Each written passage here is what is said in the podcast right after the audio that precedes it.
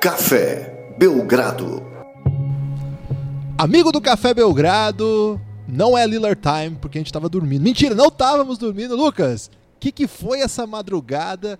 Uma madrugada sem lei, uma madrugada absolutamente arrebatadora, uma madrugada que acordou todo mundo, acordou qualquer pessoa que tivesse minimamente disposta a assistir um jogo de basquete e depois foi muito difícil dormir. Tudo bem? Como é que foi que você viu essa grande madrugada sem lei de Damian Lillard? Olá, Guilherme. Olá, amigo do Café Belgrado. Acho que você se equivocou aí, Guilherme, porque acordou muito mais do que simplesmente as pessoas dispostas a assistir um jogo de basquete. A gente viu várias pessoas dizendo que acordou cônjuges ou cônjuges, vizinhos, vizinhas, familiares, cachorros, periquitos, porque foi difícil segurar a emoção depois de ver o quinquagésimo ponto de Damian Lillard. Cara, às vezes um jogador, aliás, a maioria dos grandes jogadores passa a carreira inteira e não tem um series winner, Guilherme, que é um buzzer beater series winner, que é uma bola no estouro do cronômetro para fechar uma série. Damian Lillard já tem duas, cara. Já teve uma contra o Houston e agora contra o Oklahoma City Thunder. Que momento. É, eu tava vendo a lista de jogadores que já fizeram esse, essa façanha, né, de terminar uma série no estouro do cronômetro com um, um chute seu, uma série de playoff. E é uma, uma lista pequenininha, né? Acho que tem Michael Jordan, John Stockton e um ou outro. Eu acho assim, que antes do Lillard, o último tinha sido o John Stockton, né?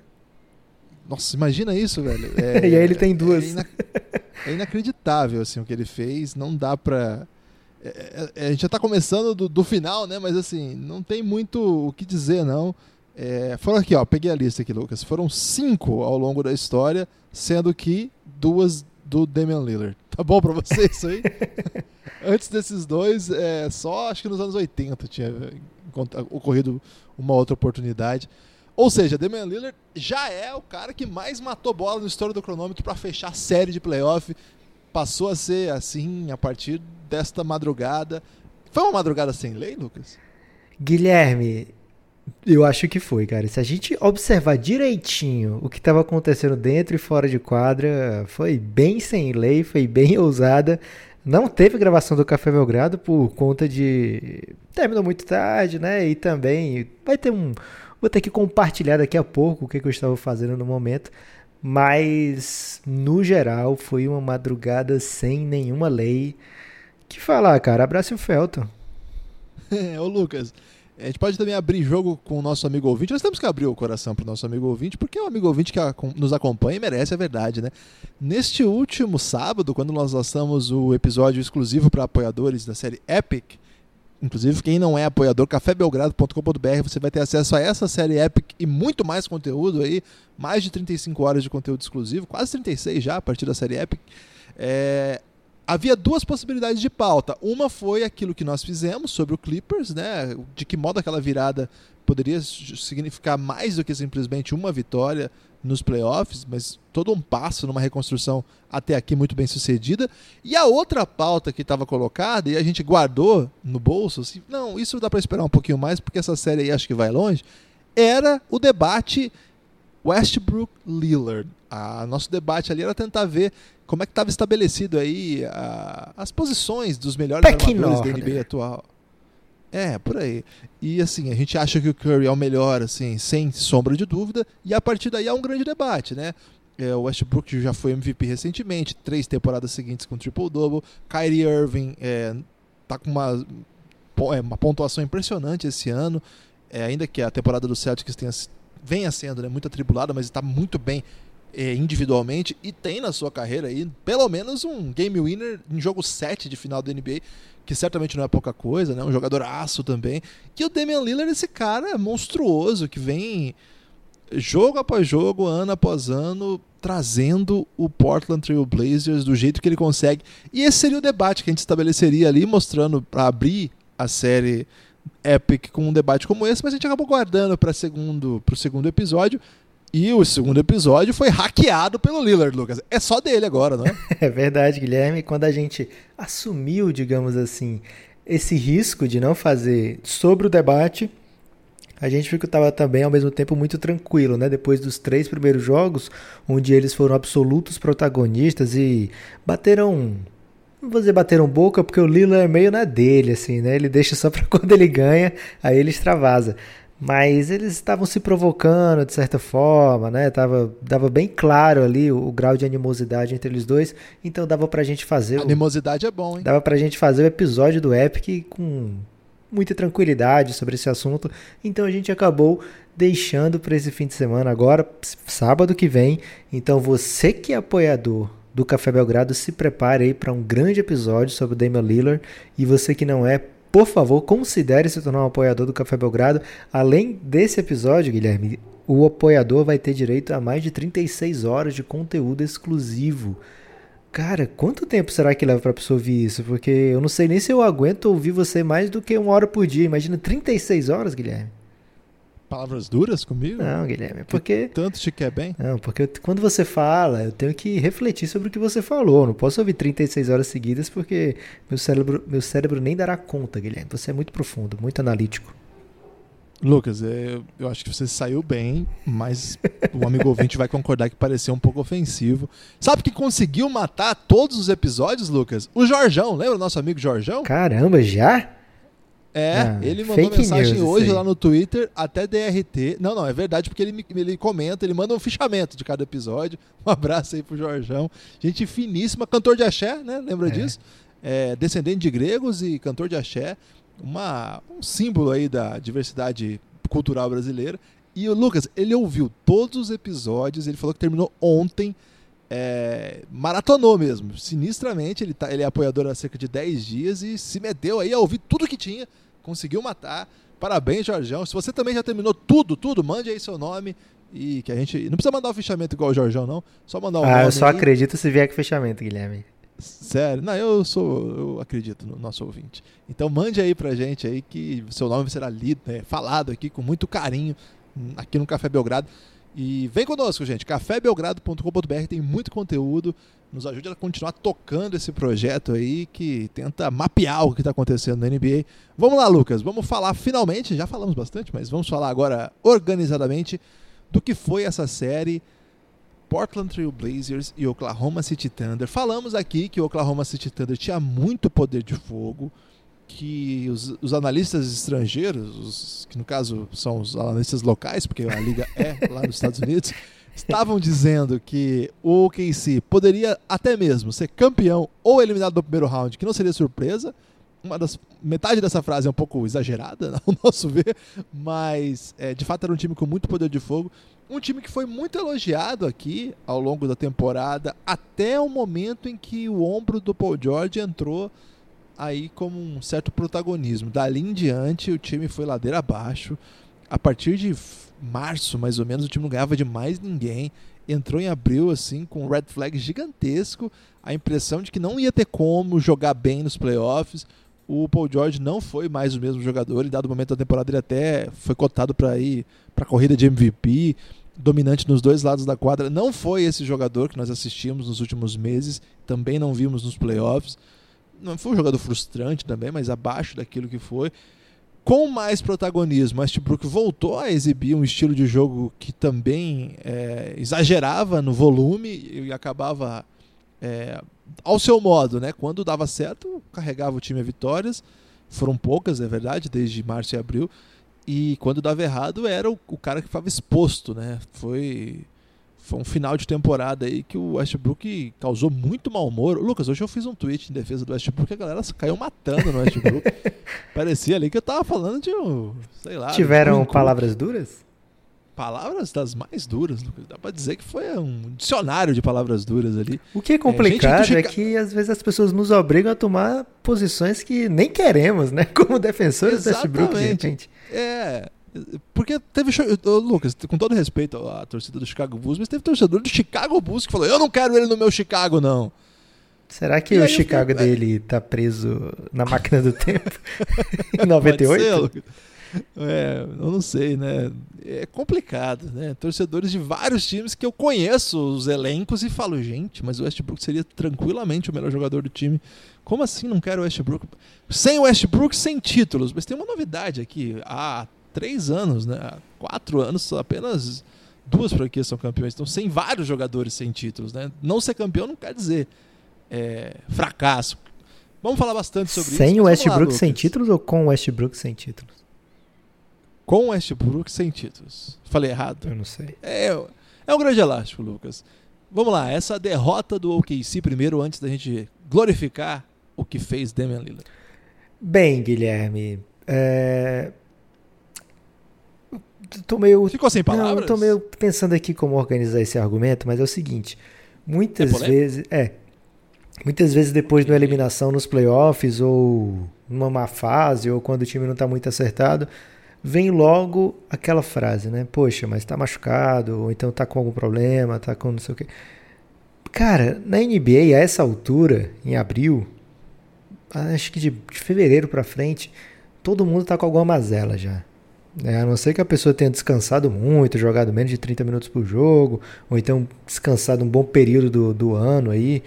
É, então, quando falam assim, o Paul George caiu muito rendimento, acho que ele tá muito cansado ou que ele tá muito machucado. Não sei, cara. Nessa série, por exemplo, ele fez 30, quase 30 pontos de média, fez mais de 20, fez 28,5, se eu não me engano. É, ele chutou pior do que o Westbrook, e aí sim é um para três pontos, aí sim é um sinal esquisitíssimo, né, no, no jogo do Paul George mas não sei se é exclusivamente o fato do ombro, né? É difícil a gente falar isso de um cara que estava jogando um absurdo é, e de repente começa depois do All-Star Weekend a ter uma queda notória do seu rendimento. Mas eu não sei se, se dá para explicar pro Thunder. O que eu quero, meu argumento é o seguinte: não dá pro Thunder pegar esse problema do Paul George e dizer, ah, mas se o Paul George tivesse inteiro a gente tinha ido longe. Esse é meu argumento, deu para entender um pouco?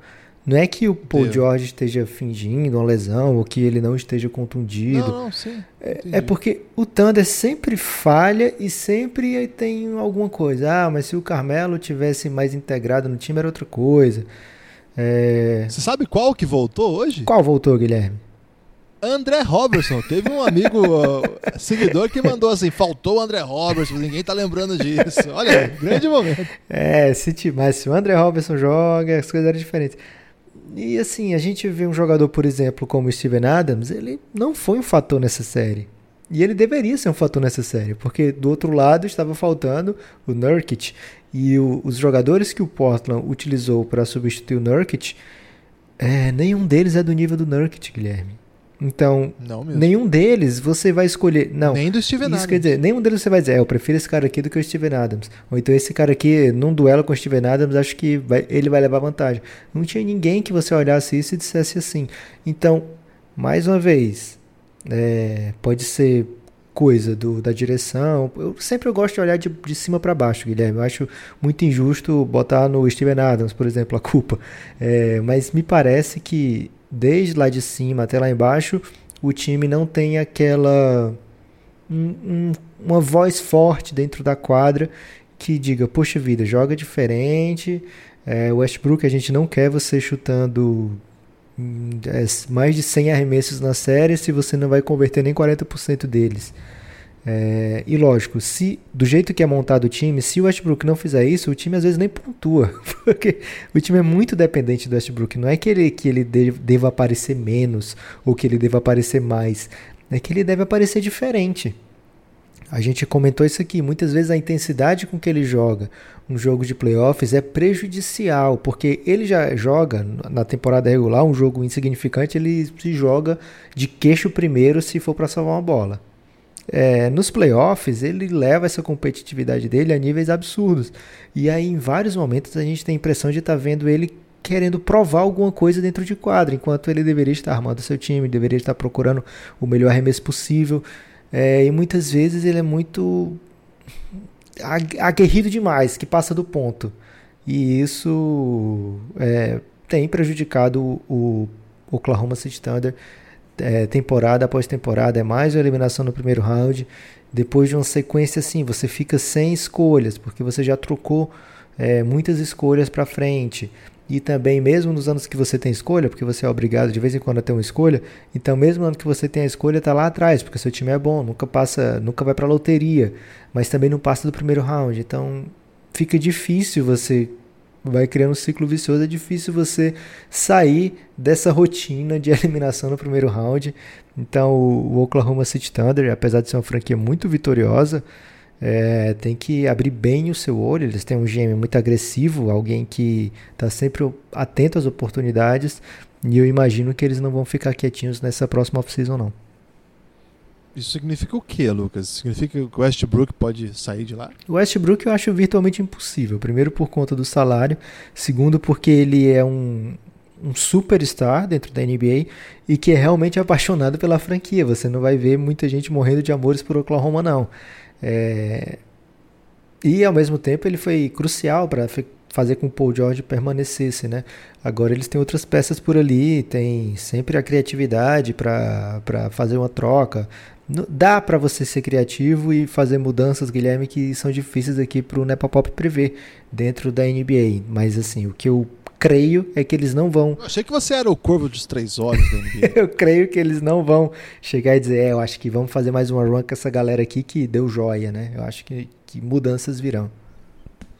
Deu joia é uma construção que eu não conhecia. É, ô Lucas, eu quero fazer uma defesa aqui do Westbrook. Primeiro porque não é um jogador que tem o estilo que eu gosto, né? Então me sinto muito confortável para defendê-lo no momento que ele está na pior, porque quando, como eu não gosto do cara, se chegasse agora eu falasse tudo aquilo que eu já falei quando ele estava bem, aí ia ser oportunismo, eu acho. Agora, uma vez que eu. É, quando ele estava no auge, ganhando MVP, eu estava questionando, não achando tão legal. Eu acho que agora é, é, faz sentido eu vir com o contraponto. Será assim. que você não quer ser o do contra, então, Guilherme? Não, pelo contrário, Lucas. Mas é um movimento assim, sabe? Quando o, o barco está pendendo para um lado, que eu julgo perigoso, eu só caminho para o outro lado para fazer uma moderação. Assim, é um movimento mais é, de é, sugerir ao nosso amigo ouvinte refletir um pouco. E eu acho o seguinte: evidentemente que o Russell Westbrook não é o melhor é, QI de jogo da NBA.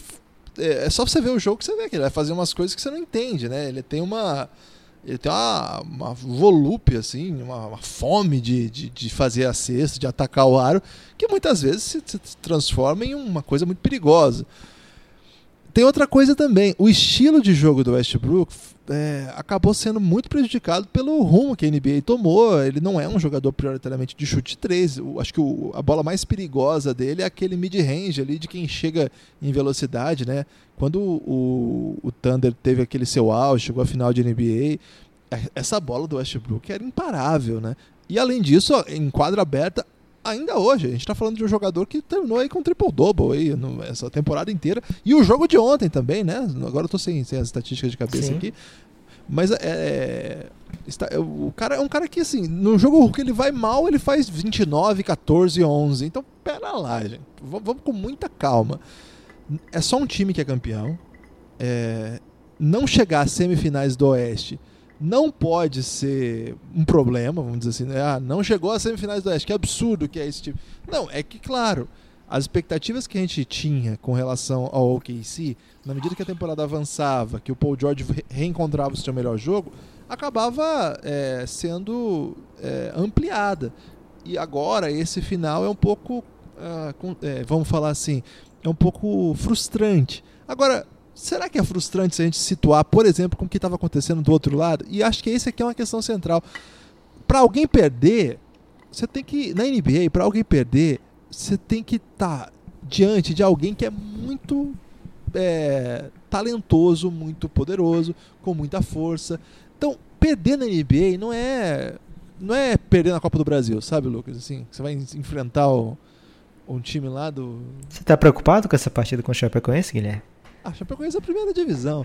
Mas eu tô dizendo assim, o Corinthians quase perdeu aí pro, pro, pro time lá do Rio Grande do Sul, que quase que. Ferroviário, hein, também. Também, quase perdeu o Ferroviário. E quase perdeu pra esse time que agora eu não vou lembrar o nome. Vozão também. Mas Vozão é serial. É. É. Mas enfim, não é perder para alguém que é claramente inferior. No que, assim, uma analogia esportiva mais comum ou você, ou como é, por exemplo, um esporte individual, que você é o favorito, você vai lá e frustra todo mundo, ficou em oitavo lugar, um salto com vara, sei lá. Você vai fazer piada com salto com vara? Eu gostei que você então, evitou usar o Suns nessa comparação, que você podia facilmente dizer, não perdeu pro Suns, perdeu pro Portland. Mas se, o Suns, mas se perder pro Suns, queria dizer que o Suns tava longe, né? A questão é essa. O Portland Trail Blazers, cara, esse time já foi terceiro lugar da NBA o ano passado e foi varrido. É o mesmo núcleo que o ano passado todo mundo jogou na, na, na fogueira. Esse é o mesmo time que eliminou agora o OKC e agora parece que o OKC é uma tragédia. Nenhuma coisa nem outra.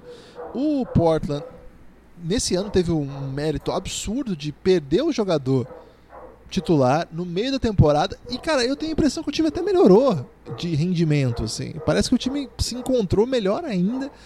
É, claro que o Nurkic é melhor do que todo mundo que está jogando, não é isso. Mas de algum modo o volume maior nos seus, nos seus jogadores de perímetro, eu não sei o que, que é. Mas logo nos primeiros jogos a gente falou aqui, ô Lucas, esse Portland não era bom avisar o Portland que ele tinha que começar a perder, não? Lembra que a gente brincou com isso aqui? e ele continuou ganhando, continuou ganhando, continuou ganhando. Ao passo que teve, tava uma briga numa reta final ali de NBA, né? De temporada regular. E com combinação. É, dá, dá até para dizer em certo ponto improvável. A gente termina com o Portland na terceira posição. Por exemplo, o Houston, que é um time que todo mundo gosta, está em quarto, terminou, terminou atrás desse time. Então será que é absurdo perder para o terceiro lugar que tinha um mando de quadra? Eu acho que não é. Eu acho que evidentemente não é. Eu acho que o Portland tem uma grande história essa temporada. A grande história é é um time que foi varrido no ano passado para um time mais fraco. Aí sim, né? Um time que era mais fraco, claramente mais fraco, que vinha de um seed pior. Enfrenta um adversário que era perigoso, mas não vinha das, nas melhores condições e destrói o cara, destrói o adversário perde um jogo fora, normal, volta para casa, vence. Não tem nenhuma, assim, não tem nenhum absurdo acontecer isso. Não, não é uma, uma tragédia, não é um vexame, longe disso. É uma atuação memorável de um jogador. E agora eu entro no assunto que eu acho que é o central do que foi essa série. Lucas, Damian Lillard engatou uma cesta aí, não foi não? engatou uma cesta não, Guilherme. Engatou várias cestas. Excelente. É, assim, a gente comentou algumas coisas nesse sentido da temporada mágica do Damian Lillard, né? Não é que ele jogou esse playoff no nível é, que a gente não viu ainda o Damian Lillard jogar. A gente está falando de um cara que tem um apelido de Dame Time, né? É hora do Dame, é um cara que ele, nessas horas ele aparece, é um cara que tem um arremesso primoroso de, de longa distância, um dos melhores da NBA e que tem um, um feeling para fazer essa jogada decisiva muito bom, desde de muito jovem na NBA, já metendo game winner, já fazendo coisas incríveis, e não foi diferente nessa série. Um cara que manteve a compostura enquanto, tanto nas, nas eu ia falar em press conference, nas entrevistas pós-jogo, como dentro de quadra, né, não entrava diretamente na provocação dos seus adversários, não não também não se omitia, né? Não, não, não mandava um next question, né? Ele já é, comentava, mas dizia que o foco era outro, o foco era no que eles estavam fazendo dentro de quadra, o foco era que eles tinham que ganhar quatro jogos. E é isso que ele demonstrou e isso que ele fez com que seu time também se tornasse um time focado, que esquecesse a arbitragem. Eles se perderam um pouco naquele momento no jogo 3 e aí a partir deles conversaram: ó, vamos deixar tudo que não for em relação ao nosso time de fora. Não vamos ficar focados na arbitragem, não vamos ficar focados em provocações, vamos focar no que a gente pode fazer, né? no que a gente pode controlar. E é muitas vezes isso que um líder precisa fazer, isso que o Damian Lillard fez e fez muito mais, né? Ele chamou a responsabilidade nos jogos que ele começava mal, e não foram poucos jogos nessa série, né, Guilherme? Que ele começava errando muitos arremessos, ele, é. ele não se tornava, sei lá, passivo. Não, vou deixar outros jogadores aí tomarem a frente. Mas também não forçava excessivamente a ponto de, de prejudicar o seu time, né? Não saía de uma partida com 40 arremessos. Então ele foi na dose certa, na dose de um líder, na dose de quem está lendo as melhores jogadas, de quem sabe, opa, mas agora eu tenho que esquentar aqui. Agora eu vou mostrar para esse outro time, é, deixar eles com medo. Eu vou fazer uma sequência aqui que vou mudar todo o jeito que eles têm de marcar, que vai mudar o jeito que meus, a confiança dos meus companheiros também, a é, o jeito que a arbitragem vai ter que apitar o jogo, porque agora eu vou ser ultra agressivo. E ontem, no terceiro quarto, ele já estava com 42 pontos, Guilherme. É impressionante mesmo. A gente falou sobre isso lá na série é, Ben, Ballots All NBA. Inclusive, para nós, é, os dois compuseram o segundo time da NBA, né? Westbrook e Damian Lillard. É, foi isso, né, Lucas? Foi. E a gente fez um, um episódio Mas assim, sobre o, West, armadores. o Damian Lillard a gente não teve questionamento, né? Era segundo time direto. O Westbrook a gente ainda chegou a ter um debate entre ele e o Kyrie. Acabou optando pelo Westbrook por conta do da volúpia dele também, por conta do Kyrie ter tido um ano um pouco esquisitinho aí fora de quadra. É, foi isso. E lá a gente falou bastante sobre como que o Lillard é um jogador que quando tá nos momentos decisivos, o adversário tem que ter medos com relação a ele, né? Não adianta você jogar contra o Lillard é, e deixar com que a última posse esteja na mão dele. É um perigo isso acontecer. Eu acho que todo mundo sabia que aquela bola era perigosa. Assim. Todo mundo, na hora que a bola do, do Thunder não cai, sai daquele lance falando. "Hum, hum." E eu fiquei meio tenso, Lucas, porque eu fiquei com medo de ir pra prorrogação, já era acho que duas e tanto da manhã. Eu falei, meu Deus do céu. Eu vou dormir, né? É, e eu nem nessa série eu tava torcendo pra ninguém, assim, não tinha nenhuma preferência, mas nessa hora eu torci pra que a bola caísse porque eu precisava ver o jogo, eu não queria perder esse jogo. E velho, a hora que ele arremessou do meio da quadra, eu, eu não acreditei. Ele tem 66% de aproveitamento dessa informação da Rachel Nichols. É 66%, Lucas, de aproveitamento daquele lugar. De ali. 30 pés ou mais de distância. Isso. É, o resto da NBA tem 19. Acho que é isso. O, a- após o jogo, o Paul George deu uma entrevista. Foi uma entrevista bem legal. Assim. O Paul George teve uma entrevista bem boa. Do Westbrook foi um horror.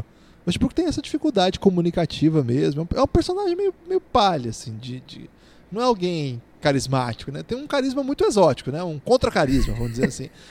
Mas você pode encontrar algum carisma nessa falta de, de empatia que ele tem por tudo, né, cara? É uma- É uma coisa ex- exótica.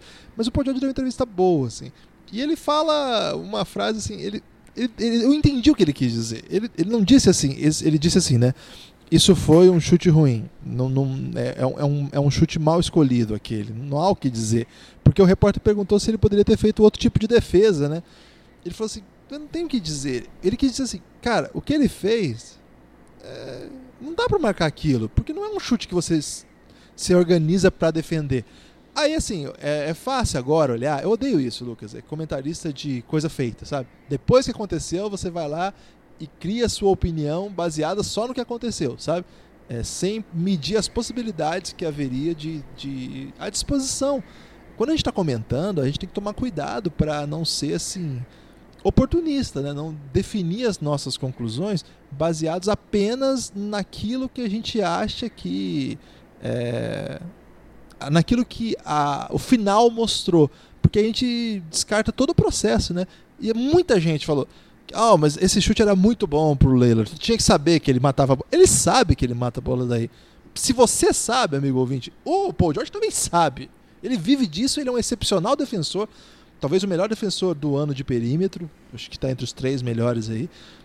Ele é excepcionalmente bem sucedido nisso. E ele tem, eu tenho certeza que se nós temos acesso a essa informação, o Paul George também tem. Que o Lillard mata a bola dali. A questão é o seguinte: se ele encosta para ser um chute dali, o, o Lillard corta ele vai lá dentro. É, é- é é complexo o NBA. Tava empatado, né? a... Tava ah, empatado o jogo, você não pode fazer falta. É, você vai abrir a quadra, deixar ele penetrar e aí vai ter outra outra Outra ameaça, né?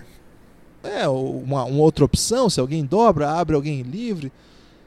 Cara, falar depois é muito fácil. O defensor não sabe o que vai acontecer. Ele aposta, ele tem ali, ele faz seus cálculos meio que na hora. Ele aposta naquilo, vai para um lado. O Paul George é um excepcional defensor. E o que isso, dizer isso, só aumenta o que o, o Lillard fez, não diminui, aumenta. Ele deu um chute que, cara, de fato, é um chute exótico, que é cult.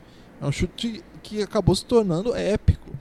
Não era pra ser assim. É uma bola que se Isso der faz- errado, Guilherme, as pessoas. E o time perde, depois, sei lá, perde a série. As pessoas vão dizer: por que, que o Lillard não bateu ball. dentro? Por que, É. que ele não tentou sofrer uma falta, que era muito mais fácil?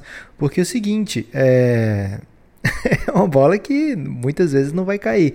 E, é uma hero ball, né, Lucas? É, e ele passa a posse inteira batendo a bola naquele lugar, sem fazer nada, sem procurar uma jogada, sem tentar nada. E aí, se der errado, o time perde, com certeza ele ia ser perguntado sobre esse lance. E aí ele ia dizer: Não, era um bom chute. Para mim, ali eu faço 60% daqueles arremessos ali, para mim é um bom chute. E a entrevista seria o contrário aí, Guilherme, do que tá sendo é, hoje. Exatamente. Agora, é, tô ansioso para que chegue aquela tecnologia, Guilherme. Não sei se você já viu que fica botando umas coisas no meio da transmissão, tipo o percentual, se o cara arremessar dali. Você já viu algumas imagens sobre isso? Não, não, tem isso agora? Tem isso. É... Eu acho que ele teve um teste nessa temporada durante um jogo já, foi na, numa das ESPNs lá dos Estados Unidos, é, que ele fica mostrando informaçõezinhas, tipo, acho que até no, no, no, último jogo da ESPN que passou, fora esse, te passou uns lances com esse tipo de informação. Era se o jogador tá perto um defensor está perto, aí fica aparecendo em cima, o percentual vai diminuindo, o percentual de chance de arremesso, se ele acertar aquele arremesso, se ele arremessado ali. É uma coisa muito interativa, muito rápida, né? Muito impressionante realmente a tecnologia de e eu estou ansioso para que chegue aí, tenha a NBA tenha a vontade que chegue no futuro próximo, né? As pessoas já usam isso aí é, nos estudos que fazem. Os times já têm acesso a isso aí, mas não ao vivo. E a NBA está tentando, tem uma, uma, empresa tentando implementar isso para que seja ao vivo, né? Então eu estou muito ansioso para ver a, o percentual, por exemplo, quando o Curry tiver com a bola em qualquer lugar depois do meio da quadra, né? Será que, como é que vai ficar aparecendo lá? Tudo aquele... verdinho a quadra, né? como é que vai ficar aparecendo aquele percentual? Agora, Guilherme, tem um lance curioso que aí não envolve muito o Damian Lillard, nem o Paul George, mas a minha pessoa, que nesse momento, você quer saber como é que... O Lucas, né, Popop? O Lucas, né, Popop? Você estranhou, Guilherme, que eu não comentei. É, a última coisa que eu te disse antes de sumir completamente foi... Você lembra o que foi? Não me lembro agora. O que, que foi? Eu escrevi Lilepic. Que era Lillard Epic, né? Que era pro episódio do Epic do Café Belgrado. Isso tava tipo no terceiro quarto. Tava no terceiro quarto, aí você respondeu alguma coisa que foda, incrível, algo assim. E aí, de repente, o. Né, Popó... Eu tava com sono, viu, Lucas? Talvez eu não tenha me empenhado muito na resposta, porque aquela hora da manhã eu não sou muito educado na madrugada. E aí, Ainda que seja o, uma madrugada sem lei. O, hoje de manhã eu vi mensagem do tipo: ah, o Nepopop tinha que acordar agora e vocês fazerem aí um. um tinha, tem que fazer um podcast madrugada sem lei.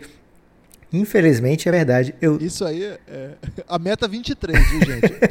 Podcast instantâneo, todos os dias que acontecer uma coisa épica, só quando o Belgradão tiver a meta 23. Enquanto a gente não chegar lá, cafébelgrado.com.br, porque a gente já tem que acordar cedo e fazer um monte de coisa. Mas um dia a gente chega lá, cafébelgrado.com.br, apoia o Café Belgrado que a gente chega lá. Desculpa, Lucas, continue. É, o que, que eu tava fazendo nessa hora? Depois do. Eu achei que você tinha dormido. Eu Lucas. percebi que você achou isso. Depois que teve aquele lance que o, o Damian Lillard tenta cavar a falta e o juiz dá a falta no chão, ali acho que faltavam uns 6 minutos ou 7 para acabar o jogo. O Portland tava tentando a remontada, né, Guilherme? E o, o Thunder se segurando ainda.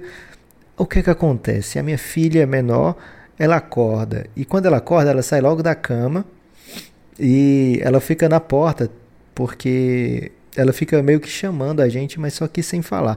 É, a minha filha, alguns ouvintes já sabem, a Maria sabe, ela é autista, então ela, como ela não fala, muitas vezes ela tem a rotina dela, o jeito dela de, de nos acordar, né? É, ela tem três aninhos. E aí ela acordou e eu pensei, poxa, daqui a pouco eu vou lá, vou só esperar terminar esse jogo aqui que tá de boa. Porque ela fica tranquila, ela acorda, mas fica tranquila. O problema é que como a gente tem a babá eletrônica, se, é, se, ela faz qualquer movimento assim pelo quarto, a minha esposa também acorda e aí ela me obriga a ir buscar minha filha. Então o que aconteceu aí foi que a Clarice safadamente acendeu a luz e a luz é aquela luz que é com dimer e aí ela faz um barulhinho, né? Faz um tic quando acende. É, e aí a, a Marília, minha esposa, acordou e falou: Lucas, a Clarice. Aí eu caramba, e agora? Grande elástico mental do que fazer. Então apelei para um, uma alternativa que tem no, no League Pass, que é para você ouvir numa rádio. É, tem o Watch para assistir o jogo e tem o Listen, que aí fica só a rádio. E aí eu coloquei no Listen e fui pegar a Clarice. Caramba, Guilherme, se eu soubesse o que ia acontecer, eu tinha feito isso mesmo se eu pudesse assistir o jogo. que, Por Lucas? cara, é uma emoção totalmente absurda. Os caras na beira da quadra, eles é, começaram a narração justamente, eu comecei a ouvir justamente na hora que o, o Portland vai tirando a vantagem inteira, né? E os, e os caras ficam no meio da torcida, então você escuta como se você estivesse dentro do ginásio. E me lembrou também muito tempo que eu, que eu ouvia pela rádio os jogos do Phoenix Suns, porque não passava os jogos ainda, né? Então eu ouvia sempre na, na Qatar, Qatar AM, é, que o cara falava Shazam! Quando o Phoenix Suns matava a bola de três. Enfim, então foi uma emoção muito louca. E esse último lance, quando o Portland pega a bola e o cara vai narrando, eu vou ouvindo que não tá acontecendo nada. Eu fico pensando, que, como assim? é, a torcida tá naquele, naquele estado de expectativa, o narrador tá com voz assim muito empolgada, mas ele tá narrando só o Lila quicando a bola no meio da quadra sem nada acontecer. Eles narram tipo rádio brasileira? Tipo rádio de futebol. É, é. é. Caramba. É, e aí só e de repente ele fala Lillard for the win e demora muito para ter o resultado. Toca o, o buzzer e ainda demora para ter o grito da galera, porque ele arremessou de muito, muito longe. Então deu para ter toda uma experiência de algo inacreditável acontecendo naquele momento. E ele, depois que a bola cai, é, ele passa assim um, uns 40 segundos calado, o cara da rádio. Só de, fica só o barulho da torcida. Eu não sei se ele tava pulando, abraçando os amigos, não sei o que era. Eu sei... Tipo o Galvão com o Pelé. é. Sendo que foi uma experiência inacreditável e eu fico muito feliz que a Clarice tenha acordado justamente naquele momento. Que momento aí dos playoffs da NBA, inesperado, mas épico, né? Como merece aí Damian Lillard, o próximo personagem da série Epic. Lucas, quer falar mais alguma coisa desse jogo? Eu tenho uma coisinha só para falar que eu não falei ainda. Can play? Isso aí foi engraçado também. O Ennis Canter é um personagem muito engraçado fora de quadra, né? Ele, em quadra, ele, esse, esses playoffs, ele tem mostrado muita dignidade. Ontem ele se machucou até gravemente. Será que ele vai jogar, Lucas, os próximos jogos? Não tem essa informação ainda, acho que é ombro, né? Agora, depois do jogo ele deu uma na coletiva, lá ele começa a coletiva agradecendo o Knicks que dispensou ele. ele começa a agradecer o pessoal. É, e hoje ele postou no Twitter, porque tem um, uma imagem que viralizou, tipo, não posso pôr o Canter, que foi até o Billy Donovan, né? É, que... depois, eu, ele jogava no Oklahoma City Thunder, e aí claramente ele era muito ele é ainda muito inferior defensivamente do que as outras opções do Thunder. E no jogo que num time que você tem Westbrook, tem Duran, muitas vezes o Canter é, você não vai ser a sua principal opção ofensiva. Então ele acabava não sendo muito utilizado no ataque e comprometia na defesa. E aí filmaram o Billy Donovan mesmo na hora que ele estava dizendo que não conseguia deixar o Canter jogar, né? É, he, he ele, can't play. Ele fala pro, pro assistente técnico, não dá para deixar o Canter em quadra. Não dá. Não pode jogar o Canter. Ele fala bem puto assim, né? e hoje o, o Canter, ao eliminar o time do Billy Donovan, posta no Twitter. Foi na madrugada sem lei ainda que ele mandou essa. pode jogar sim. Agora, eu nem ia falar essa história, Lucas. A minha história era do Nurkic, que o Nurkic tá machucado, né? Se recuperando da grave fratura que sofreu. E ele não tava no ginásio, só que diz que no terceiro quarto ele teve uma vibe e falou: Porra, eu tenho que estar tá lá, eu não posso não estar tá lá. e ele se arruma e vai pro jogo. E ele vai até de muleta, né? De... E ele foi com uma camisa do Westbrook, cara, que era assim, um tijolo. Você não viu isso aí? Eu tuitei. Guilherme, eu queria te falar uma coisa: 0% de chance de ele não ter planejado isso tudo aí. 0%. Certeza que ele falou: não, se o jogo tiver no mínimo disputado no terceiro quarto, eu vou aparecer lá. 0% de chance não, de ter apare... sido inspiração momentânea. Quando ele aparece, a torcida enlouquece, né? Acho que ele é anunciado, não lembro como é que foi isso. Mas a torcida fica enlouquecida, né? Que ele tá lá. E o pessoal até falou: não, isso aí foi fundamental pra vitória. porque ele, é, ele atiçou os ânimos, né? Só que essa camisa dele é, era uma foto de um tijolo, assim, né? De um muro de tijolos, com uma questão assim: quer um tijolo? e embaixo escrito assim: next question. Caramba, e você ainda acha que ele não planejava aparecer por lá? É, pois é. E, é, e aí a foto que, que viralizou, eu até tuitei lá, é uma foto em mais de 5 mil curtidas, 27 mil é, curtidas, 5 mil RTs, que é do Justin Fan, quem postou essa foto, eu dei o RT. Ele. ele tá na frente, ele vai segurando, e o Lillard atrás, o herói da noite, carregando as boletas do Nurkic. Assim, é grande, uma grande imagem desses playoffs aí.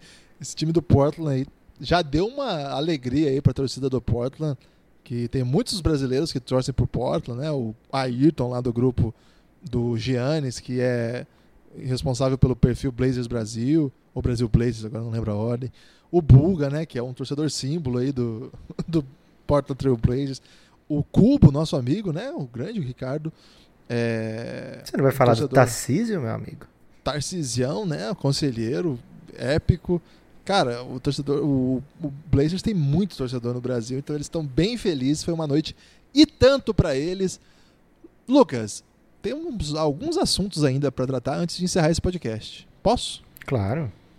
Lucas, ontem quatro jogos e o leste finalmente está definido teremos aqueles confrontos que Como nós... Como é que eles arranjaram quatro jogos ainda, Guilherme? Porque a impressão que, que dá é que, tipo assim, só tem duas séries acontecendo e ainda teve quatro jogos ontem. Pois é, a NBA é muito é, mágica. E, Lucas, aquilo que a gente debateu ao longo de todo o ano aconteceu mesmo, tá? Chegaram Boston Celtics, Milwaukee Bucks de um lado, Toronto Raptors e Philadelphia 76ers do outro as semifinais que todos imaginávamos que aconteceria, a gente só não sabia a ordem. É, e aí, Lucas, que tal? Gostou do, do, da definição dos confrontos? Tá animado? O que esperar desse. Quer falar de qual série primeiro? Cara, são duas séries absurdas, né? Eu acho que o lado verde aí da, das séries, o que acontecer, o que perder vai ser um baque gigante, porque de um lado você tem aí o virtual MVP com o virtual técnico do ano, fazendo, se você pegar comparações dessa campanha do Milwaukee Bucks com praticamente todas da história do Bucks, vai ser a melhor, né? É, só não vai ser melhor do que as muito antigas. Você trouxe esses números recentemente aí, não sei, não lembro agora se foi no podcast ou se foi, foi no, no, Twitter. Twitter. Foi a, a, última vez que a, a, última vez que o Bucks havia varrido, é, nem existia ainda a melhor de 7, Lucas. foi, foi um 3 a 0. Foi a primeira vez na história do Bucks que eles aplicaram 4 a 0 em alguém e é a primeira vez que eles vencem uma série de playoffs em muito tempo, assim. Então é impressionante. E 60 vitórias é algo que não vem com, com muita facilidade para o Milwaukee. É... Então, caramba, você parar num time, parar nesse momento, né? Seria realmente algo inesperado, algo que tra traria um baque, não seria, claro, motivo para se desesperar ou comple reformular completamente o time, mas seria sim algo que não está nos planos, não está nos planos à medida. Né? É, à medida que a temporada se desenha dessa maneira, é difícil não imaginar o Bucks na final do leste. É muito difícil imaginar que eles aceitariam numa boa uma semifinal de conferência. É, e por outro lado, você vê o Boston Celtics num ano chave para eles. É um ano onde eles têm que tomar um milhão de decisões. É, eles vieram protelando, sempre arrastando, né? Será que eu troco o Rosier? Será que eu não troco? Será que eu renovo o Marcus Smart ou não? O que, que eu faço com o Jalen Brown? Será que dá para jogar Jalen Brown, Hayward e Tatum? É, e aí vai arrastando, arrastando. E che ao chegar no final dessa temporada, não tem jeito. Ou vai renovar com o Kyrie, ou o Kyrie não vai querer renovar por lá, ou você troca pelo Anthony Davis, você vê outro time levando o Anthony Davis. Então, uma queda no segundo round aqui pode representar uma mudança completa no time do Boston Celtics, uma mudança que pode partir de dentro para fora, é, com o time decidindo, né, trazer jogadores é, que não estão ali, ou mesmo de fora para dentro com outros times roubando seus talentos, como o Kyrie Irving, né? Principalmente é o principal free agent que pode simplesmente dizer não, não quero continuar aqui, né? Não é onde eu quero estar, quero procurar um outro tipo de desafio, um outro tipo de jogo, um outro tipo de companheiro que esteja em outro momento da carreira. É... Porque ele apanhou muito nessa temporada, né? Sempre que o Boston ia mal, mas ah, mas também o Kyrie é um péssimo líder, é um péssimo não sei o quê. É... E por outro lado, quando vence muitas vezes, olha que grande técnico, olha que Jason Tatum, olha que. Então, é, é um pouco delicada a situação do Kyrie. Ele começa o ano dizendo que com certeza vai renovar, depois fala que não, não devo nada para ninguém, é, depois dá várias vezes indicações de que não está satisfeito com seus companheiros, é, manda um abracinho pro LeBron James, depois diz que não, não é bem assim. E agora nos playoffs ele parece realmente estar 100% focado. É, e o time respondendo muito bem, varreu no primeiro round. Então são dois times que não, não têm a menor pretensão de parar por aqui. É, e que podem ter consequências sérias se pararem por aqui, né? Mas principalmente no caso do Boston, e talvez sejam. É difícil falar isso, cara, porque a outra série é tão boa também. Mas certamente é, vai ser uma série que o vencedor sai muito fortalecido para o final do leste. E, poxa vida, não tenho um favorito para essa série não. Apesar do, do ano do Milwaukee Bucks. É difícil você apostar contra esse Boston, né, Guilherme? Eu tô contigo nessa. Não tenho favorito também não. Acho que é querer ser o sabidão da parada. Apostar em favorito numa série como essa pelo simples fato de que, de um lado, vem a equipe de melhor campanha, de outro vem o time que era considerado favorito no começo do ano e que agora espera-se que vai reencontrar-se com o seu melhor jogo nos playoffs. Então não dá para dizer assim claramente quem é o favorito. Quem tem o mando é o Milwaukee Bucks, mas o Milwaukee Bucks não tem ainda uma tradição de playoffs, né? Um, jogadores habituados com playoffs. Até que tem, né? Tem um elenco ali experimentado. Mas o Giannis, por exemplo, nunca esteve numa semifinal de conferência. Vamos ver como é que vai ser isso aí. É, enquanto isso, o Boston Celtics vem de uma final de conferência, perdeu em sete jogos para o LeBron James, quase vencendo. E é o mesmo elenco melhorado, né? Um elenco que ainda teve a adição de Kyrie Irving, que está jogando muito nesses playoffs, né? Um e aparentemente o Hayward está se encontrando, cara. E tem isso também. O Hayward está voltando a ser o que se esperava. É, talvez não voltando a ser o Talvez numa série não, mas num jogo específico, em dois, é. pode fazer uma diferença boa. E até porque é um cara que você já não conta como protagonista, né? Como se um cara que quando ajuda é um X-Factor, né? Imagina, é o cara que foi All-Star até pouco tempo, um dos melhores alas da NBA que está se recuperando ainda fisicamente da lesão. É, se vamos dizer assim que ele está curado da fratura, mas ainda tem a questão física, né? Tem a, a adaptação, a se você olhar uma foto do, do Hayward quando ele chega naquela temporada que ele se fratura a perna, e agora você vai ver como ele era muito mais musculoso, né? muito mais forte. Tá se adaptando, tá voltando. Então. Quem tem o melhor técnico, Guilherme, nessa série? Ah, eu acho que. não, assim, eu, não, eu não vou, não vou muretar, não. Eu acho que hoje, hoje, e o, o Coach Bud tem mais garrafa vazia para vender, Lucas. Eu não acho que o Brad Stevens não é bom. Eu acho o Brad Stevens espetacular mas nos últimos é, as últimas experiências aí de, dos jogos que a gente viu, o que foi essa temporada, eu acho que o Coach Bud fez mais do que o, o Brad Stevens fez esse ano especificamente, embora o ano passado, o ano do Brad Stevens tenha sido sobrenatural de bom. E a carreira universitária do, de técnico universitário do Brad Stevens é um negócio assim de hall da fama. Se ele parasse ali, ele já era hall da fama. Mas, e agora que ele foi para o Celtics e tal, eu acho que logo, logo ele conquista um título. Não tenho dúvida que vai ser um dos melhores técnicos, mas acho que o Coach Bud tá. Vamos dar, vamos dar um mérito aí pela idade, Lucas. Nós que somos idosos.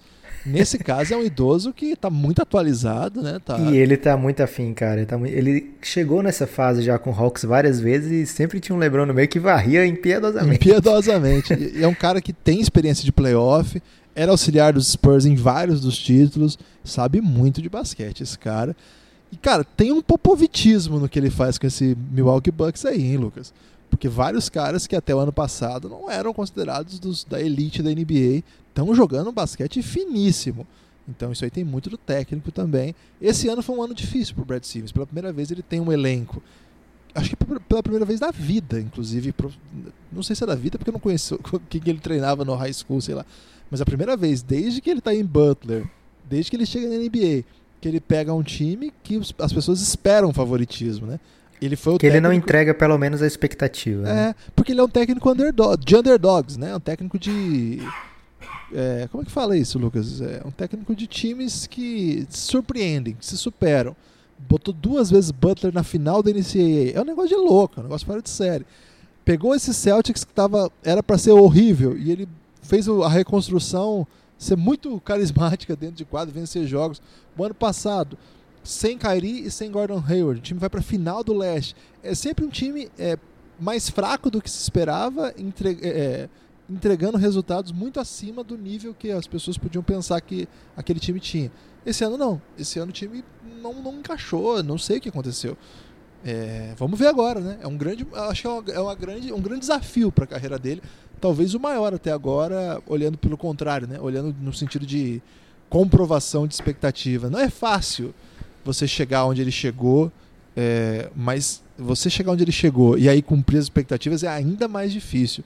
Do outro lado, Lucas, também uma série cheia de possíveis frustrações, né? O que vai ter gente frustrada nesse leste no final da temporada? É porque qualquer um dos quatro aí, Guilherme, estão olhando e dizendo: esse ano é meu. É, é isso. O, o Sixers, de um lado, apostou tudo, deu all-in esse ano, né? Trocou os assets, é, falou assim, acelerou o processo. É claro que eles não aceleraram totalmente, porque eles têm dois super jovens no seu elenco que ainda vão ser jogadores top no NBA por anos, que eu tô falando Ben Simmons e Joel Embiid. Mas eles aceleraram o processo, foram buscar Jimmy Butler no meio da temporada, depois foram buscar Tobias Harris. É um time que quer agora, quer para já. E o Toronto Raptors tem uma, um ponto de interrogação gigantesco aí, que é o Kawhi, né? Você consegue atrair o Kawhi, mas você tem que entregar pro Kawhi, junto com o Kawhi, evidentemente, alguma coisa bem grandiosa para que ele continue por lá. É um dos free agents, um dos free agents mais badalados do próximo verão. Então também tem essa questão gigantesca aí. São dois times que querem e precisam, né, Lucas? Guilherme, qual. Não, não ia perguntar qual sua operadora de TV, mas eu queria fazer. Propaganda um... gratuita, Lucas? É, por isso que eu parei com isso aí imediatamente. Então eu vou dizer que desceu um anjo. Pode ser um anjo? Você obedeceria um anjo, Guilherme? Se ele provasse que era um anjo? Caraca, se eu parecer um anjo, eu vou desobedecer o maluco. Aí o anjo falasse assim: Guilherme, você só pode escolher assistir uma dessas séries: Milwaukee e ah, Boston. Por que, que o anjo vai fazer ou... isso comigo? é um anjo mau, Guilherme. Você disse Caralho, que ia obedecer. Mas então ele subiu, é um anjo Não, mas ele ia dizer assim: se você fizer isso, em breve o Belgradão vai ter 2 milhões de apoiadores. Caralho. Aí eu gostei Qual desse dessas... Qual dessas séries você escolheria para assistir? Eu acho que é a primeira. Acho que é Celtics e Bucks. Você preferiria essa outra? O anjo não apareceu pra mim, não, Guilherme. Não adianta mandar a pergunta, não. Não, a primeira. É, é porque a gente já falou dela, né? Acho que é uma série com que, que, que eu tô mais curioso para ver o Giannis contra esse time. Tô curioso pra ver como é que o Celtics vai reagir. Acho que quem passar daí é favorito aí sim. É, aí eu acho isso, Lucas. Quem passa daí é mais favorito do que quem passa. Mas você ia perder lado. a briga do Ibaka, que é 100% certeza que vai ter uma briga do Ibaka nessa é, série, cara. Isso, isso, é uma pena, né? E, e, sem contar o Embiid, né? O Embiid nos playoffs, ele tá madrugada sem lei em tempo real. Tá, tá demais, cara. Cara, o Philadelphia 76ers Ai, meu Deus, o que falar, né? Ele não tem um técnico no nível dos técnicos dessa primeira série que a gente falou, né? Nem Coach Bud, nem Brad Stevens. E talvez isso faça a diferença com esse elenco, porque, cara, que elenco que eles têm. É um. Quando eles botam em quadro ali, meu Deus. Tanto é que teve jogo nessa, tempo, nessa série contra o Nets, que eles foram sem bid, venceram sem problema. Ficaram sem o Jimmy Butler por boa parte do jogo no placar atrás, viraram. É, tudo bem, o Nets não é do nível do Raptors, não é do nível do Boston, não é do nível do Milwaukee, mas era do, dos times que jogaram ali na primeira rodada, um, que tá, um dos que estava oferecendo resistência, né? Que estava jogando de um jeito que colocava o Philadelphia em, em perigo muitas vezes nos jogos, né? Então foi legal para o Philadelphia ter esse tipo de experiência já na primeira rodada. Agora o Toronto joga tão diferente do Nets que não sei se eles vão conseguir levar muita coisa dessa vitória, né? Lógico, eles levam o fato de terem vencido, terem vencido bem, terem saído em alta na série. Agora, Toronto Raptors, cara, eles têm muita coisa ali para incomodar o Embiid, por exemplo, que o Nets não tinha. O Nets tinha o Jarrett Allen, mas é muito difícil separar o Embiid num contra um, né? O Toronto eles têm vários jogadores que eles podem jogar no Embiid, assim, né? Um, eles são muito longos, são muito atléticos, defendem muito bem. Então eu prevejo muito mais marcação dupla no Embiid nessa série do que na série passada. Eu imagino que o Philadelphia vai ter que trazer o seu A-game, Guilherme, para conseguir. Eu acho que eles precisam menos de dobra, Lucas, porque eles têm Gasol e Ibaka para brigar ali com o Embiid. É verdade, mas eu acho que eles conseguem fazer dobras melhores do que o, o Nets, né? E aí no momento que não tá dando certo parar num contra um, porque vamos ser sinceros, Guilherme, parar o Embiid num contra um hoje é bem é complicado. Eles É, anularam, esse então- pessoal aí anulou o, o Vucevic de um jeito que o Vucevic pareceu um jogador comum nos playoffs. Ele não é comum. Exatamente, ele era o melhor jogador do, Net, do Magic, né? Era o principal motivo do Magic estar ali. E em vários jogos ele passou longe de ser um dos principais do time.